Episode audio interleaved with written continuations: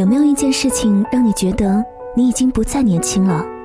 是肚子上的赘肉，是脸上不由衷的笑容，不问世事的态度，或者是镜子里悄悄爬上眼角的皱纹呢？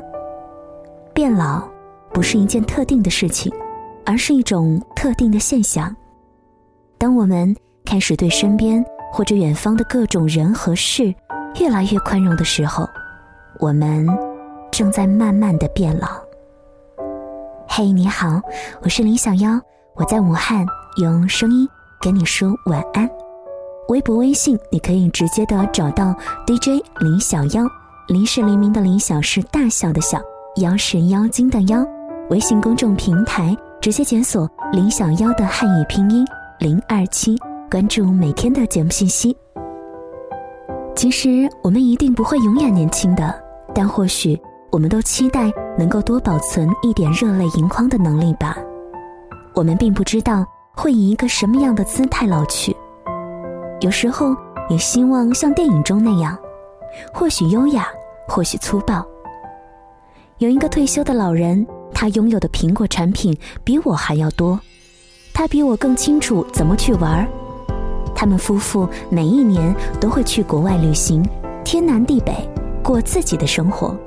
并不以孩子们为自己生活的中心，他们洒脱而自由。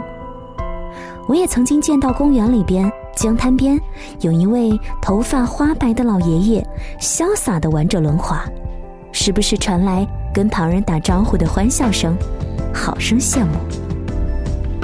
有一部电影叫做《秋天里的春光》，讲的是一个人如何面对衰老、死亡的事情。很沉重的主题，但处理的很喜剧，很好玩，让人觉得即使垂垂老矣，依然可以很年轻，依然可以很放荡、很自由，可以去偷蒙拐骗、装死吓人，也可以驱车旅行，去经历这人生的各种可能性。于是我知道了，老其实一点儿也不可怕，可怕的是。我们失去了保持一颗年轻的心的能力。张悦然说：“时间就是一把刀，把软弱的人杀死。”我们试图在书本里、在故事里、在身边的人去挖掘那些关于老去的痕迹，那些在面对老去时不同的生活态度。在书本里看到的张艺薇和舒国志的采访，让我看到了一种精致的。游手好闲的生活，舒国志自己来描述自己的生活是这样的：他说：“我就只管我自己，每天吃饱了睡，睡饱吃，或者睡饱了有时不吃，吃饱了有时不睡，就这样糊里糊涂的，弄到了五十多岁，就知道蹉跎光阴。可是如果没有蹉跎光阴，大家今天也没有缘分可以碰面，所以。”人生的事情要这样看待。从他的描述当中，你会觉得他大部分的时间不是在无聊当中度过的吗？他只不过选择了接受，而不是对抗而已。周江宁的《漫长》写了这样一个故事，关于奶奶去世的事情。开篇第一句：“现在想来，我奶奶用了近乎二十年的时间来接受死亡。”就让我挑起了阅读的期望。如果仅仅只是聊聊奶奶的故事，或许有些单调，但你会看到作者自己的情感和面对死亡的态度。每一次面对亲人的死亡，都会采取假装不知道的回避态度，蒙蔽所有的伤感和那些应该掉下来的眼泪。也许我们都一样吧，只是。此刻的我们，没有提前的去预知和面对死亡罢了。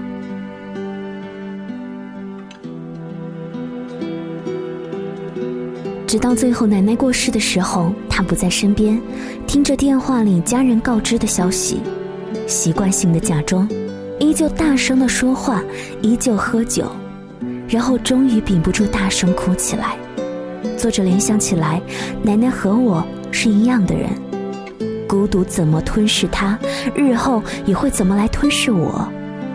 只是难以想象的是，如何在二十年当中独自等待死亡的慢慢来临。二十年真的太漫长了。不善于表达情感的，也许不止作者，还有很多的别的人。表达方式虽然越来越多，并没有让我们变得善于表达情感，尤其是对你最亲近人的情感。这篇文章的动人之处，还在于孤独，两代人之间流转的孤独。代沟再大，死亡这件事情，没有所谓的不平等。就像常常有人抱怨说老天不公平，可我们都知道，老天给我们一天二十四个小时，在这件事情上是最公平的。也许我们看了其他的一些关于变老的小说和作品，各有各的好，各有各的特点。可是终究，当死亡这件事情并没有来临。我们好像从来没有提前去想这件事，可我们都知道，人生本来就是一场孤独的旅行，孤独的独自面对。就像孙甘露先生说的，很多事情最终只剩下你自己独自面对，这就是变老的全部秘密。就算不能永远年轻，那也没关系。至少我们还有热情生活的能力，不是吗？我不怕老，你呢？谢谢你的收听和关注了，也欢迎大家在听节目的时候能跟我分享，如果下一秒就要老去的话，你会用怎样的态度来面对未知的生活呢？你会怎样来看待变老、死亡这件事情呢？微信公众平台林小妖的汉语拼音零二七。当夜幕降临，我在武汉问候声音那一头的你，我是李小妖，要说晚安了，晚安武汉，晚安不同城市里亲爱的你。因为有你，我才存在。